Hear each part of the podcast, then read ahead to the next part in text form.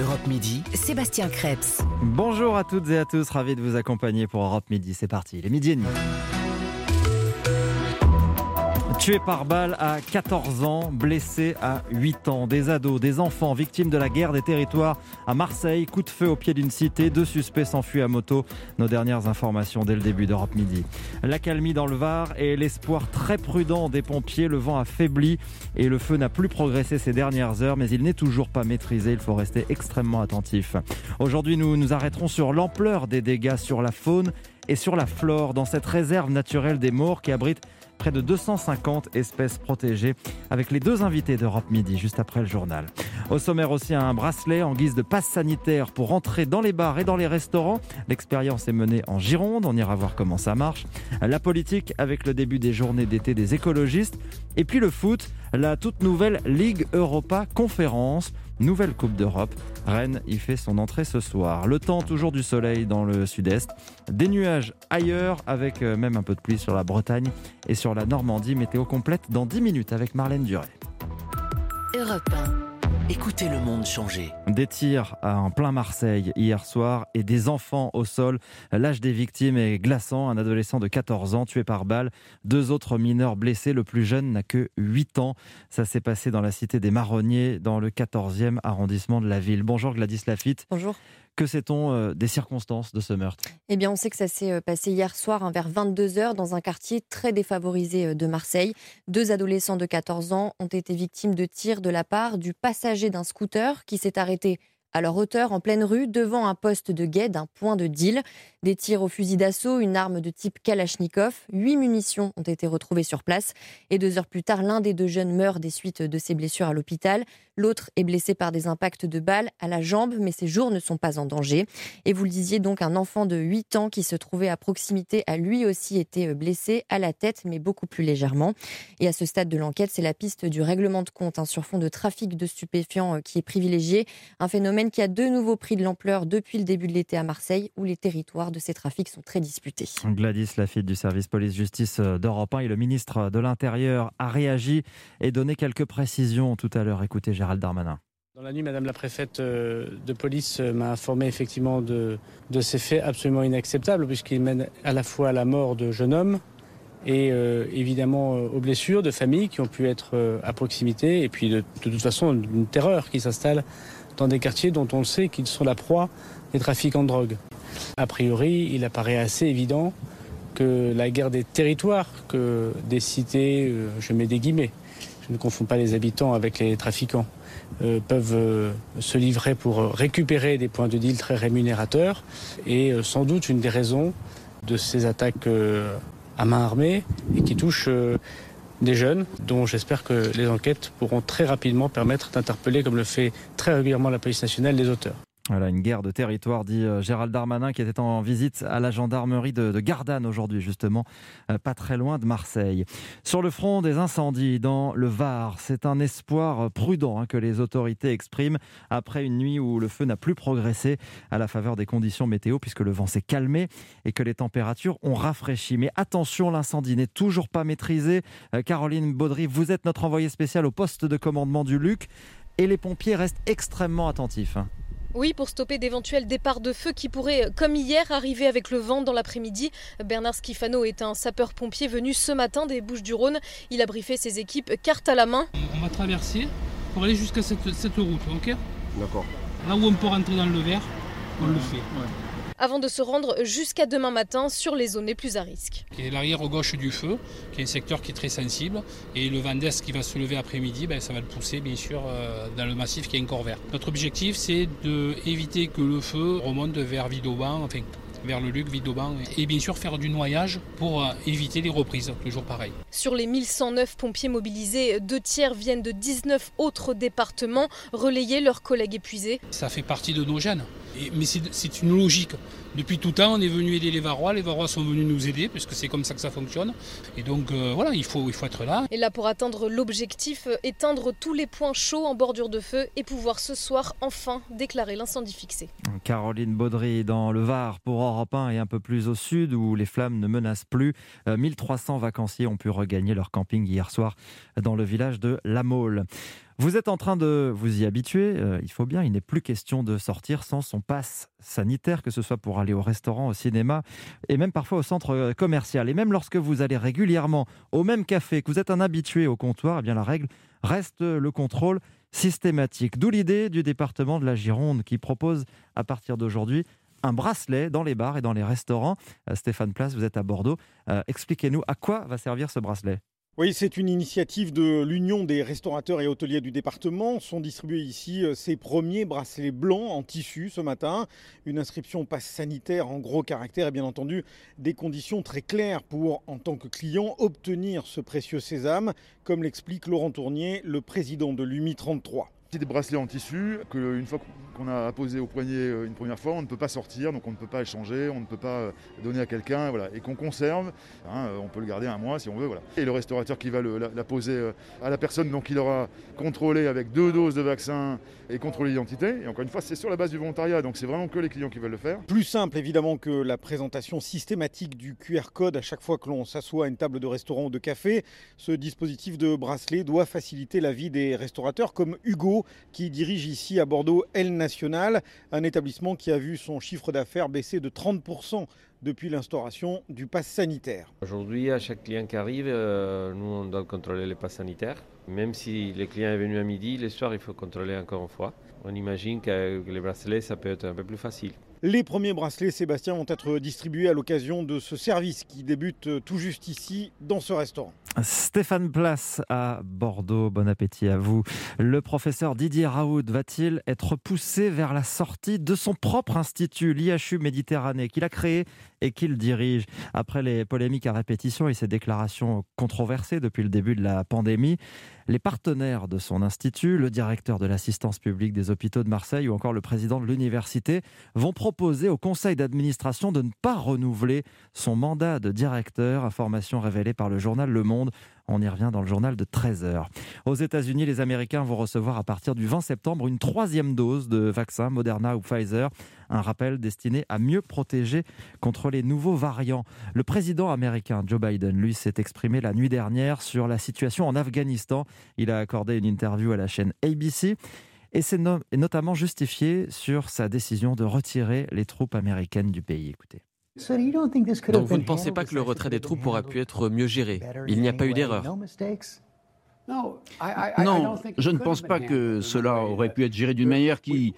On reviendra en arrière et on regardera, mais l'idée que d'une manière ou d'une autre, il existe un moyen de s'en sortir sans que le chaos ne s'en suive, euh, je ne sais pas comment c'est possible, comment ça aurait pu être possible? Donc pour vous, cela a toujours été pris en compte dans la décision.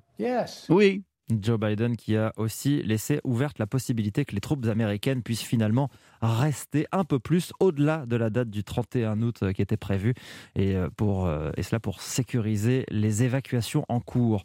La France, elle aussi, avait envoyé des soldats sur le sol afghan après les attentats du 11 septembre. Les troupes françaises sont restées jusqu'en 2012 et 90 de nos soldats y ont laissé la vie. Écoutez ce témoignage européen de la mère de l'un d'eux, le lieutenant Valérie Tolly, tué le 7 septembre 2011 au cours d'une attaque orchestrée par les talibans. Écoutez ce que sa mère dit de la situation d'aujourd'hui. J'ai vraiment réalisé que mon fils, il n'était pas mort pour rien et que ce qu'il avait fait avec ses compagnons, c'était protéger une population.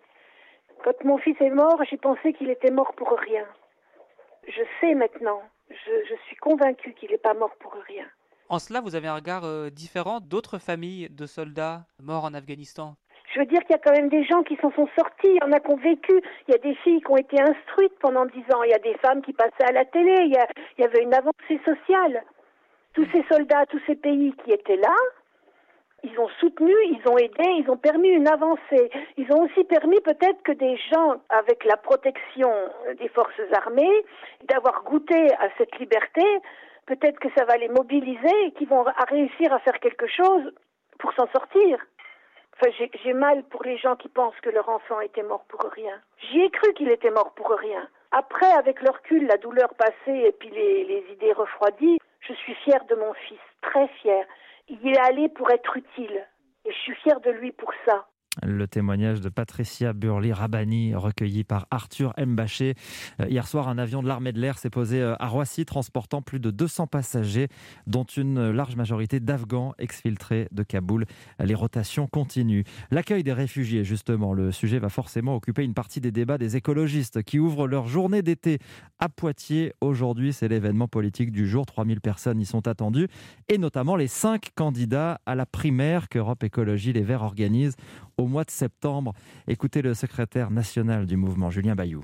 On a euh, un projet partagé, on a une famille euh, cohérente, on est heureux euh, de se retrouver et on va pouvoir départager dans une primaire la personne qui va nous représenter pour la présidentielle et cette fois-ci on y va pour gagner. on sait que les primaires ont souvent été source de discorde, de tensions dans plusieurs partis, y compris chez les Verts. Qu'est-ce qui nous dit que cette année ça va bien se passer? Mais la différence c'est que là on y va pour gagner. C'est-à-dire que tout le monde a bien le sentiment, vous voyez les incendies dans le Var, 7000 hectares, euh, l'été euh, meurtrier, euh, l'urgence aussi de remplacer Emmanuel Macron qui finit par abîmer le pays et le brusquer. Et donc il y a cette responsabilité qui pèse lourdement sur les épaules et qui amène au sérieux. Et donc on aura des échanges. Il y a des candidats et candidates qui ont des personnalités différentes, mais je suis convaincu que nous saurons nous rassembler et proposer une alternative au pays. Aujourd'hui, nous sommes au pouvoir dans des grandes villes et on a le sentiment d'urgence. Et la population attend du changement. Nous serons au rendez-vous. Julien Bayou, le secrétaire national d'Europe Écologie Les Verts. Il répondait à Charles Guyard à Poitiers. La rentrée des classes. Et voici une nouvelle façon de faire des économies dans l'achat des fournitures scolaires. Une manière aussi de consommer plus responsable puisqu'il s'agit d'acheter d'occasion des fournitures de seconde main, des cartables par exemple. C'est le choix que font de plus en plus de, de familles, Aurélien Fleureau.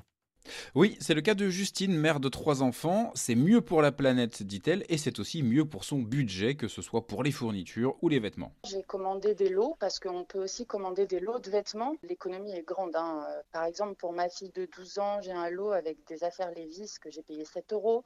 Sur les trois enfants, niveau budget vêtements, euh, j'ai fait une économie d'au moins 200 euros. Hein. Justine fait partie des 200 000 parents inscrits sur la plateforme Bibs qui ne vend que des articles de seconde main, par exemple un, un cartable À 8 euros, soit trois fois moins cher, dans un état souvent quasi neuf parce que peu ou pas utilisé, comme l'explique Morgan Ilmi, cofondateur de l'application. Aujourd'hui, sur Bibs, vous avez 80% des articles qui sont vendus qui sont soit neufs, soit en très bon état. Ça illustre qu'en fait, de manière générale, quand on est parent, on dépense beaucoup et puis parfois on achète des articles qui malheureusement ne servent pas. Et ces articles, ils ont quand même une valeur et on va essayer de récupérer du pouvoir d'achat en les revendant en seconde main. Et puis il existe de plus en plus de marques responsables comme EcoBureau, Esprit Recycle ou encore Coq en pâte qui, elles, misent sur le recyclage et le fabriquer en France. Aurélien Fleureau du service économie d'Europe 1. On en vient à l'actualité sportive à présent avec cette euh, toute nouvelle Coupe d'Europe. Alors vous connaissiez la Ligue des Champions, euh, la Ligue Europa. Bien voici la Ligue Europa Conférence. C'est dans cette euh, nouvelle compétition que Rennes fait son entrée ce soir en match de barrage aller. les Rennais reçoivent le club norvégien de Rosenborg à 20h. Cédric Chasseur, expliquez-nous en quoi consiste cette nouvelle coupe. Pourquoi l'UEFA en, crée une troisième?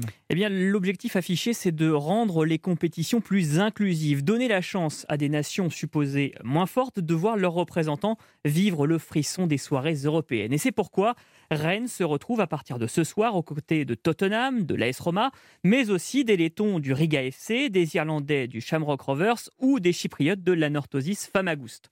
Si sur le papier, ça ne fait hein. pas forcément rêver, en effet, l'entraîneur du Stade Rennais, Bruno Genesio, n'entend pas prendre cette compétition à la légère. Lorsqu'on regarde déjà le tableau de, de ce play-off, il y a il y a des grandes équipes et il y aura euh, lors des, phases de groupe euh, une compétition relevée qui est plus pour moi une Europa League euh, bis qu'une Coupe d'Europe au rabais. Donc c'est une vraie, une vraie Coupe d'Europe et pour les joueurs c'est toujours plus intéressant d'avoir des matchs comme ça à, disputer, même si on joue tous les trois jours, plutôt que d'avoir un seul match par semaine. Alors le format de la compétition, lui, est bien connu. Des barrages, 32 équipes qualifiées pour des phases de poule, 8 groupes. C'est après que ça se complique. Les premiers iront directement en huitième de finale. Les deuxièmes, eux, joueront encore un barrage face au troisième de poule de Ligue Europa.